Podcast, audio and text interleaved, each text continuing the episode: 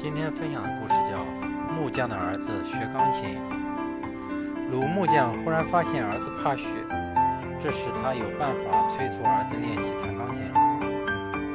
那一天，鲁木匠边磨刨刀边催儿子去弹琴，但鲁木匠连叫了三声，儿子却没动。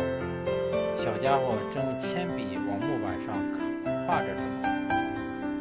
鲁木匠喊第四声时，他的大拇指被锋利的刨刃划出了血，鲁木匠慌忙用嘴去血，儿子见了就放下手中的铅笔，愣愣的瞅，然后就乖乖的弹琴去了。这下鲁木匠省了不少口舌，不然他有可能再喊第五六声。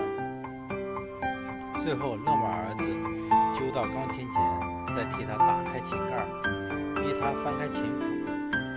总之要费好多事的。刘木匠发现，自打儿子学习钢琴以来，还是头一次这样自觉。刘木匠就想，如果儿子见到流雪就去弹琴，那真是妙极了，要比打孩子的办法强得多。儿子挨打后自然会去弹琴，但效果不佳。儿子一边呜咽，一边按键，泪眼模糊，常把谱子搞错。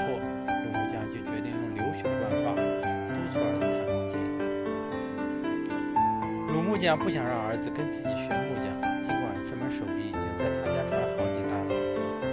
现在各种新潮家具应接不暇，家具城家具城在市里有好几家，祖传的木匠手艺根本就派不上用场。鲁木匠用了全部积蓄给儿子买了一架钢琴。鲁木匠是在一位音乐教授家打出打出柜时。听说钢琴是贵族乐器，他决定让鲁木匠慢慢的拿出刨刃，走到儿子身边。儿子正专心做一把手枪，小兵张嘎拿着，鲁木匠从儿子手中夺过了手枪，将刨刃立在自己的左臂上。从现在起，让你去弹钢琴，你就要认真的去练，不然这东西就要割爸爸的肉了。儿子听不懂老老子。的话，只管去抢那把手枪。鲁木匠见儿子仍，真就刨刃上用了力，鲜红的血立即淌了下来。开始儿儿子只是愣愣的看，接着就杀猪般的奔向钢琴。鲁木匠用湿毛巾擦去左臂上的血，站在儿子身后欣赏他弹琴。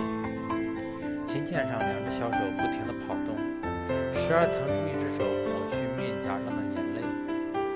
卢。木匠就拍拍儿子肩膀说：“以后让你弹，儿子突然转过身来，握着拳头怒吼道：“不谈，不谈，永远不谈！”这是鲁木匠完全没料到的事。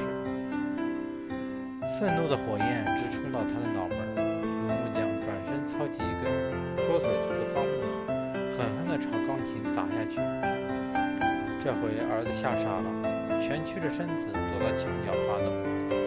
鲁木匠没有打儿子，却连续向钢琴猛劈，直至孩子妈跑进来。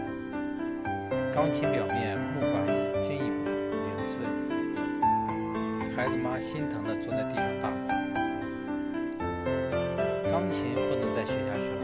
鲁木匠承认自己做了一个钢琴梦，但冷静下一算，一年来仅学费一项就花掉了两千人民币。决定卖掉、砸掉、砸坏的钢琴，价格不放，价格多少不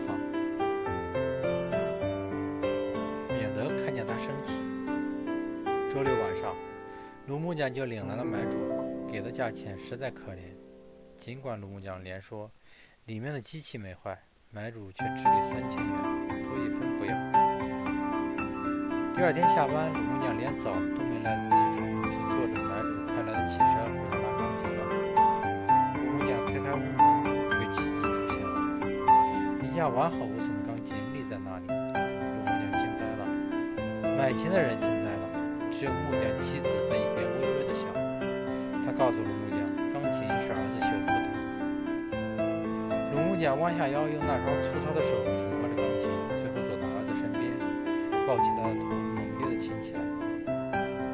那买琴人在一边问他是你儿子？吗龙木匠骄傲的说是的一个木匠的儿子他只有十二岁。